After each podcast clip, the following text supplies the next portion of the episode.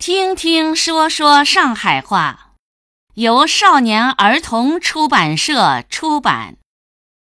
今天我们学习场景五十三，七夕节。场景五十三，七夕节。明朝是啥个节日？㑚晓得伐？明朝是只节日啊，日历上头没写伐？阴历七月初七是七夕，也叫七巧节。假使夜里向天好，就会得看到交关星星。姐姐，侬晓得天浪向有条银河伐？晓得个呀，天浪向墙色有一条老老长个河浜，搿条就叫银河。辣河的东面搭西面有两颗老老亮的星星，一颗叫牵牛星。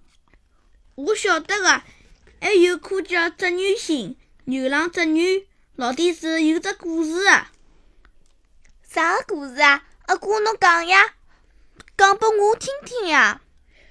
我有一本书啊，等脱一歇，我读拨侬听好唻。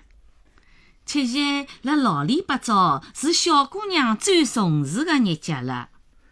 到搿天，伊拉侪会得到外头去看星星、看月亮，还要摆眼水果朝天祭拜。伊拉来求点啥呢？